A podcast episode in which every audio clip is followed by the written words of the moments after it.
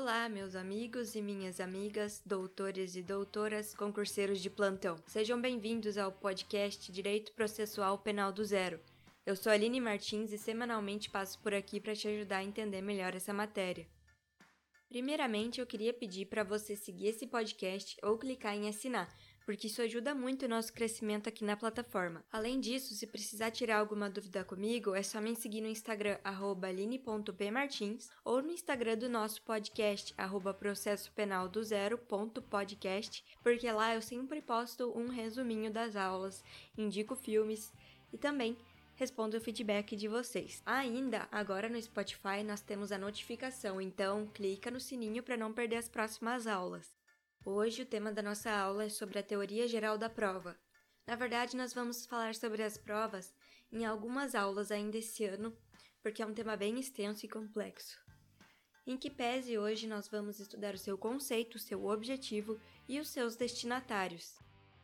Então vamos começar pelo conceito. O professor Guilherme de Souza Nucci nos ensina o seguinte conceito de prova. O termo prova origina-se do latim probatio, que significa ensaio, verificação, inspeção, exame, argumento, razão, aprovação ou confirmação. Dele deriva o verbo provar, probare no latim, significando ensaiar, verificar, examinar, reconhecer por experiência aprovar, estar satisfeito com algo, persuadir alguém a alguma coisa ou demonstrar.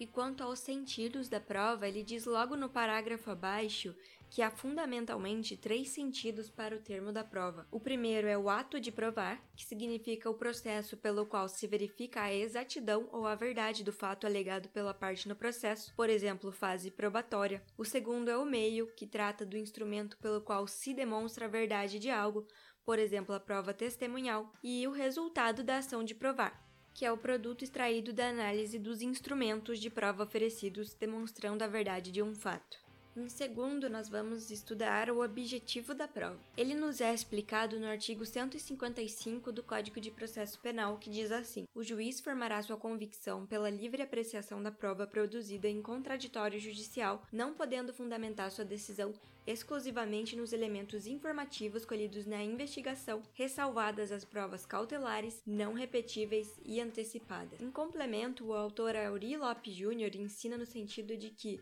o processo penal e a prova são os modos de construção do convencimento do julgador, que influenciará na sua convicção e, em consequência, legitima a sentença. Pessoal, quero falar com vocês um pouquinho sobre essa parte que diz que o julgador não pode se basear na condenação ou na absolvição, ou seja, na sentença, com base exclusivamente nos elementos informativos contidos na investigação. Isso quer dizer que as provas que estão no inquérito policial, elas não são suficientes para uma sentença elas são suficientes para o oferecimento da denúncia. Então, é muito importante que haja produção de provas durante a ação penal, porque são essas que o juiz vai utilizar como base para a fundamentação. Além disso, esse juiz agora não participa mais da produção de provas ou não determina mais a produção de provas no inquérito policial. O juiz da ação penal não é mais o juiz da investigação preliminar.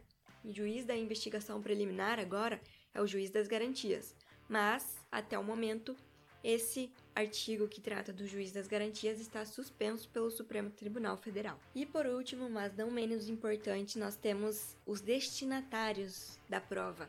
No processo penal, nós temos dois destinatários. Nas palavras das autoras Aline Simões de Lemos da Silva e Amanda Pinheiro Machado Teixeira, no artigo A Importância das Provas no Processo Penal, nós temos o destinatário imediato, que é o julgador, quer seja o juiz ou o tribunal encarregado de solucionar o conflito através da apreciação do caso trazido ao judiciário, por meio de um processo, proferindo uma sentença que, após transitada em julgado, tem caráter definitivo e coercitivo. E nós temos também o destinatário mediato, que são as partes. Aqui a prova é instrumento de credibilidade do Estado, que, havendo decisão da autoridade de acordo com as provas, esta será melhor aceita, mesmo que haja descontentamento a respeito do conteúdo.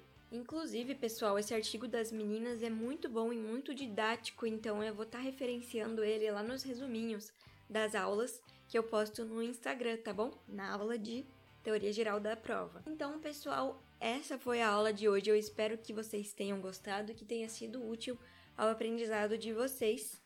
Até a próxima aula. Um abraço.